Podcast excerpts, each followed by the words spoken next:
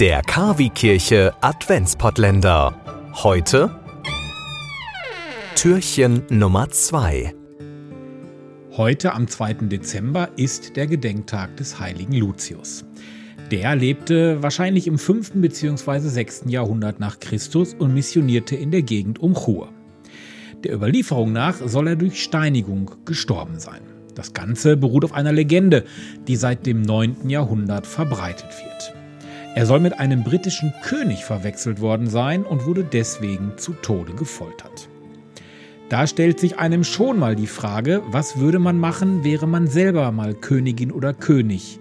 Und wenn auch nur für einen Tag, einfach mal in einem Palast wohnen und das Land regieren.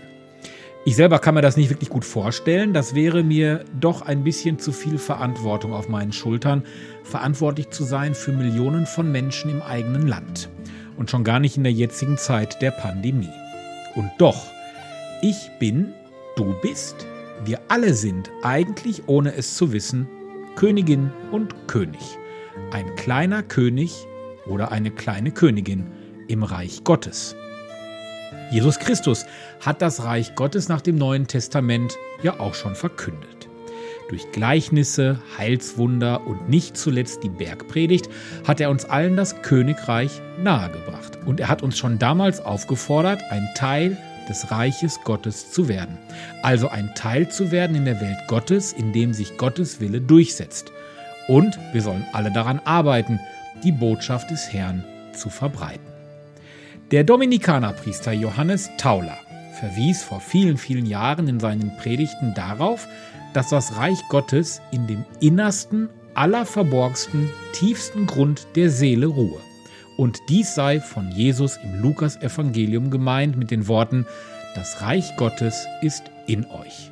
Zitat Ende.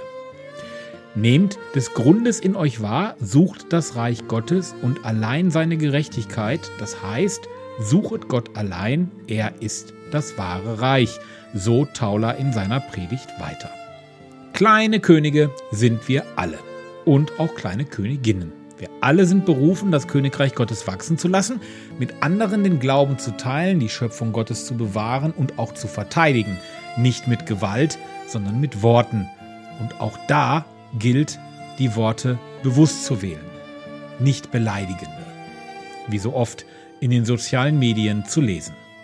Liebe deinen Nächsten wie dich selbst.